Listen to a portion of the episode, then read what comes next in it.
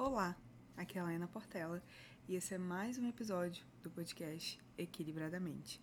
E o tema de hoje é a solidão da mulher negra.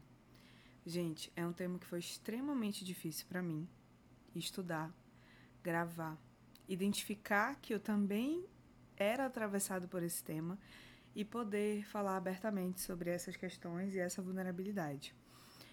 E para começar, eu quero explicar para vocês o que é por que, que isso está tão presente nas pesquisas acadêmicas, nas redes sociais, nas conversas, na boca do povo?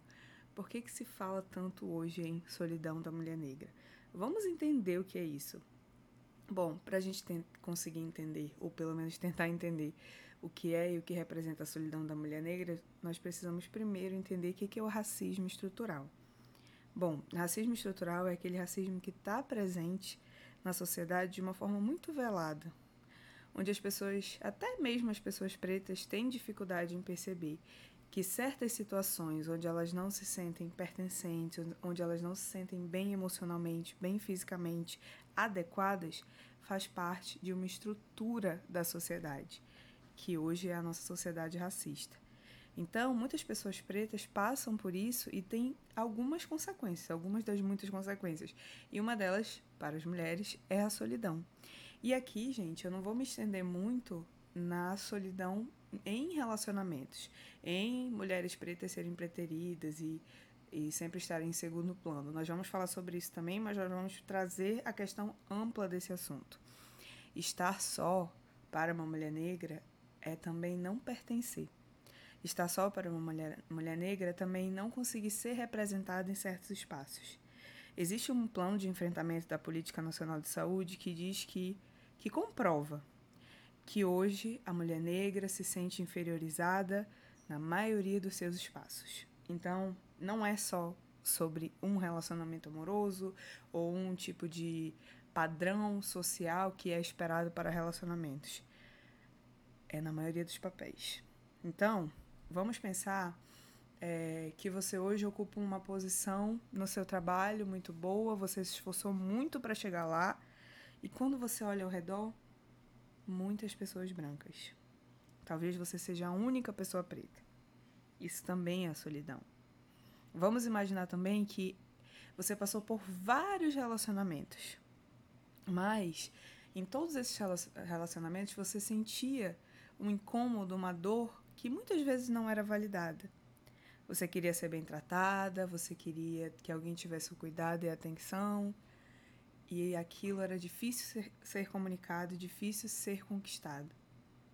Então a solidão da mulher negra também fala sobre a falta do companheirismo, sobre a falta da representatividade, sobre a falta da rede de apoio. Às vezes vão ter espaços que a gente não vai conseguir ver os nossos, ter os nossos ao nosso lado. Isso também faz parte da solidão da mulher negra. Ah, as políticas nacionais de enfrentamento de saúde mental, elas todas preveem que nós precisamos de uma rede de apoio. Já foi identificado que isso é uma consequência do racismo estrutural, que a gente chama de inadequação, quase não sai, inadequação afetiva. Muitas vezes a gente não se acha merecedora do afeto ou merecedora de receber um tratamento que é considerado padronizado para uma sociedade que entende a nós, o nosso papel como inferior. Pessoas brancas não conseguem perceber que essa nuance é da estrutura. Não, não é a minha opinião, não é a opinião de outra pessoa preta. É a opinião da estrutura. São impactos causados na saúde mental. Não é um achismo. Isso já é fruto de pesquisas acadêmicas, pesquisas é, aprofundadas sobre os impactos de saúde mental. Então, para as mulheres enfrentarem esse tipo de dor e de sofrimento, é preciso que a gente consiga nomear. É preciso que a gente consiga identificar que nós estamos sós. E quando a gente identifica e consegue perceber que esse é o cenário, é uma dor imensa. Mas ao mesmo tempo é um alívio saber que nós não tínhamos como fazer nada de diferente porque nós somos merecedoras. Nós somos merecedoras do mesmo cuidado de atenção que pessoas brancas, que pessoas dentro do padrão. Não existe nenhuma possibilidade de uma mulher negra não ser tratada tão bem como é uma mulher branca. Então, é, acho que o, o grande objetivo desse episódio é que a gente consiga falar sobre o merecimento e falar sobre a importância da rede de apoio para essas mulheres. E volto a dizer, não é só sobre relacionamentos amorosos, mas é também relacionamentos amorosos. Quando a gente fala de rede de apoio, a gente entende que precisamos nos unir para ter força. Mas essa união, gente, ela precisa do protagonismo de outras pessoas como nós. Ela precisa ser com outras pessoas pretas também.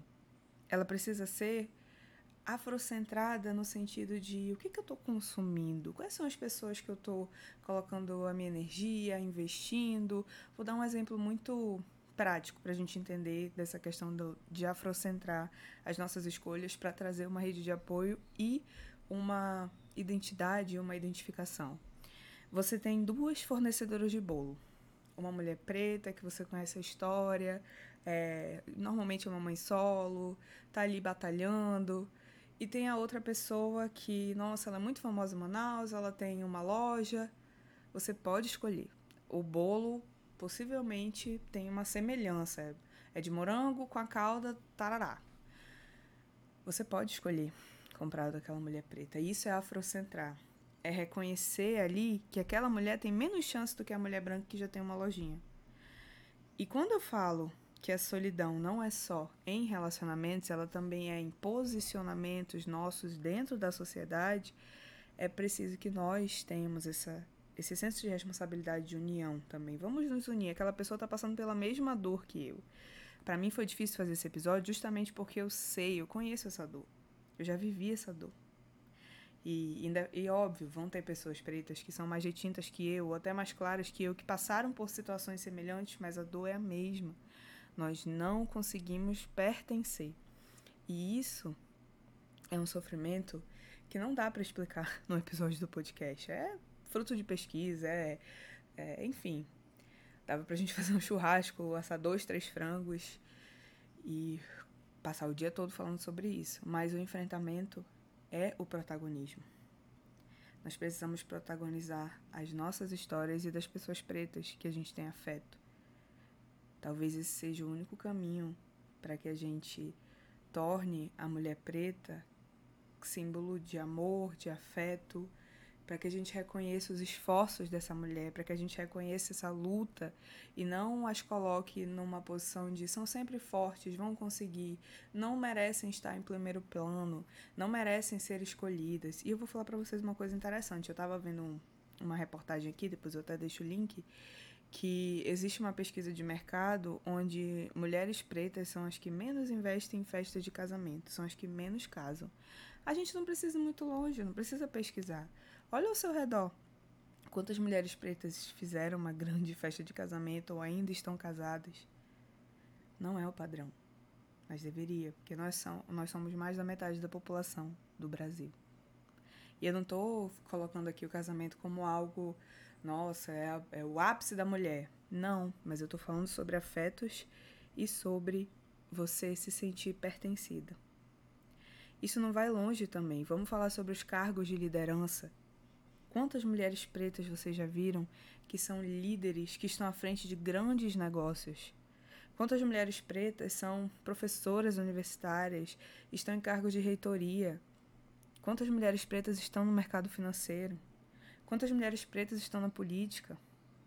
Então, são questionamentos que a gente já tem que se fazer para mudar. E eu sei que está mudando, a gente precisa reconhecer isso.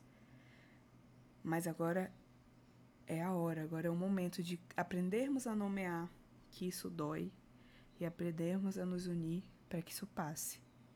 Porque se essa sociedade nos rejeita, se essa sociedade nos coloca em segundo lugar, se essa sociedade nos deixa a, a, a esse ponto de gerar tanto sofrimento e não fazer nada, é necessário também que a gente se acolha por isso, que a gente reconheça que isso é uma dor e busque, óbvio, a ajuda necessária.